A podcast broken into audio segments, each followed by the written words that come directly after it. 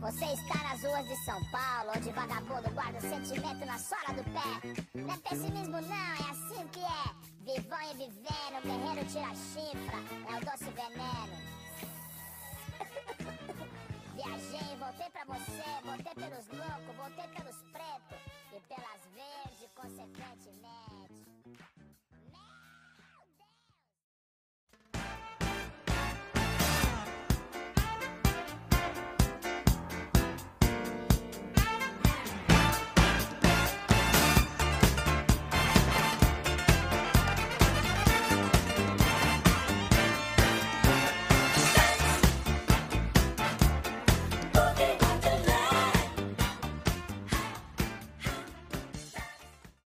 Nos anos 70, em Nova York, a música que mais se ouvia nas periferias era o disco music.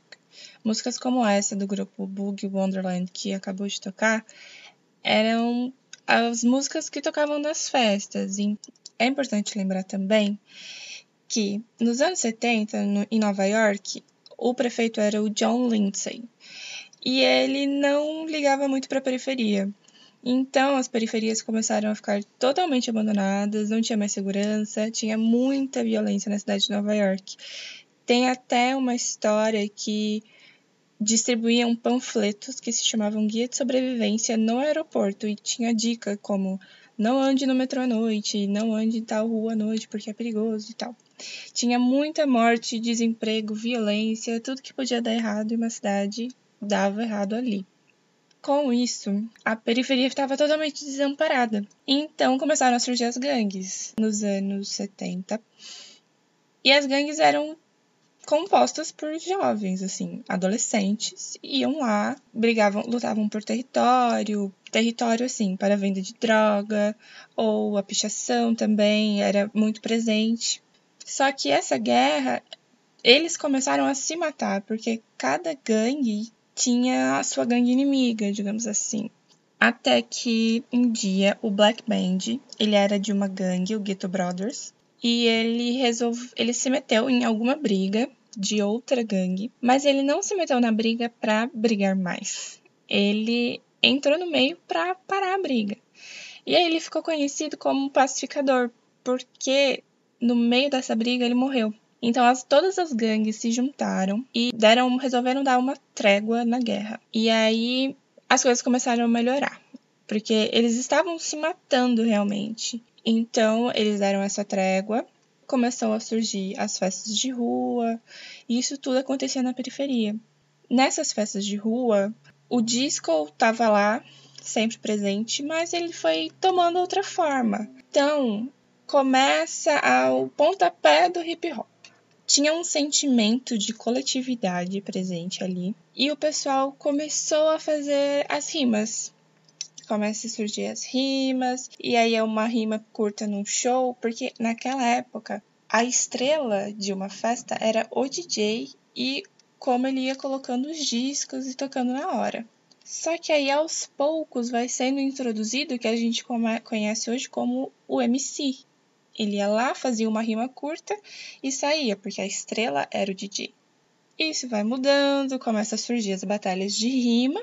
Quem sintetiza tudo isso que estava acontecendo nas ruas foi a Zulu Nation. A Zulu Nation foi a primeira posse, ela é conhecida como a primeira posse do hip hop, que é tipo uma ONG. Foi o Africa Bambara e o Cool Herc eles eram DJs e eles perceberam esse movimento das ruas, toda aquela coletividade que estava acontecendo, e eles sintetizaram esse movimento das ruas e deram o nome de hip hop. E deram os quatro pilares também: B-boys e B-girls, que dançam o break, o rap, que é a rima do MC, o DJ e a parte gráfica, digamos assim, que é a pichação e o grafite. E aí, aos pouquinhos, vai mudando. Então, o MC ele vai começando a ter mais presença. Escuta esse som aí, se chama B-Boys, do Cool Herc. This is DJ Cool Herc, the father of hip hop. This is going out to my man over in Japan. Yutaka. To my man, crazy age. This how we do.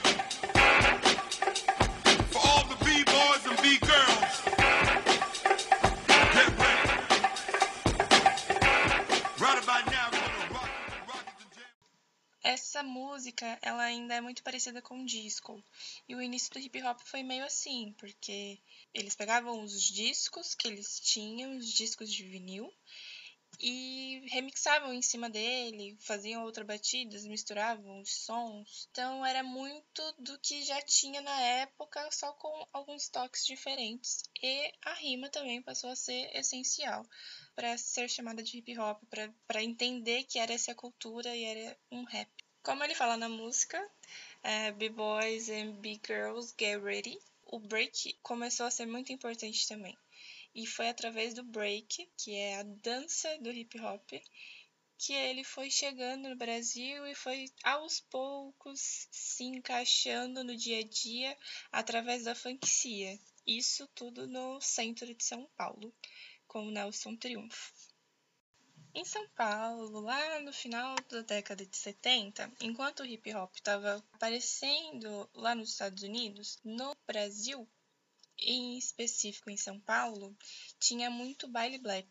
Então tinha o baile do Palmeiras, tinha Chic Show, a Zimbábue, e nessas festas tocavam disco e funk americano.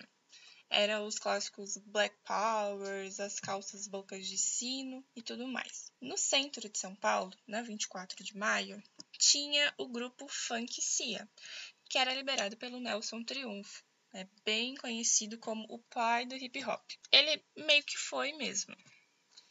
O Nelson, ele veio lá do Pernambuco, da cidade de Triunfo, para morar em São Paulo, e ele gostava muito de dançar. Ele começou a ir para a rua e criou esse grupo, o Funk Cia, e eles dançavam o funk, o funk americano.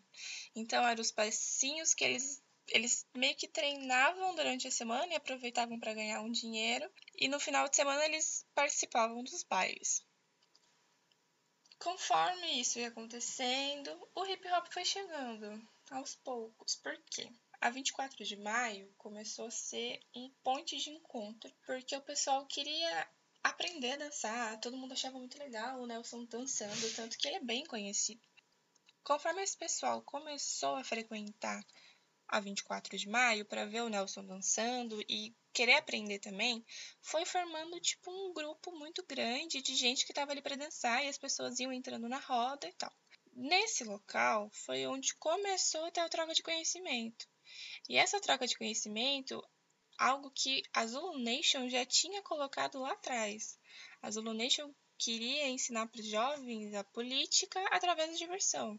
Então, a Zulu Nation também foi um tipo de educador social e trazer os jovens para entenderem onde eles estavam.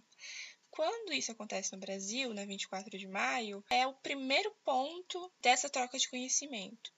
Então lá o pessoal se unia, quem conseguia viajar para fora ou quem tinha pais que conseguiam ir, eles traziam revistas.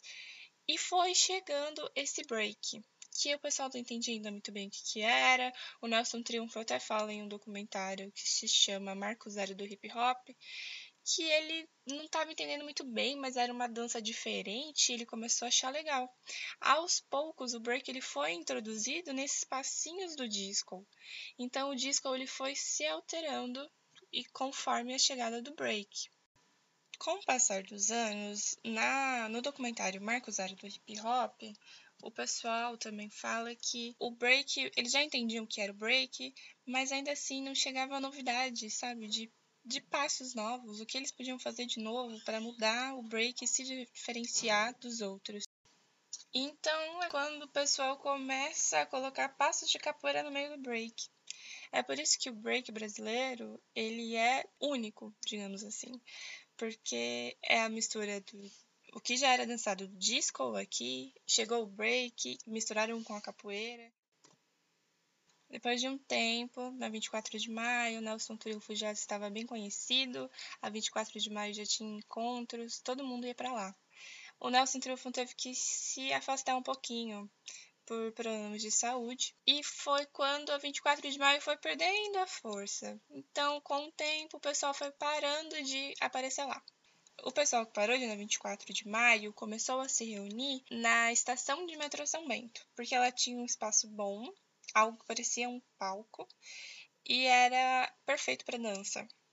Então o pessoal começou a se juntar lá. E aí a estação São Bento, ela fica conhecida como um pilar essencial do hip hop em São Paulo.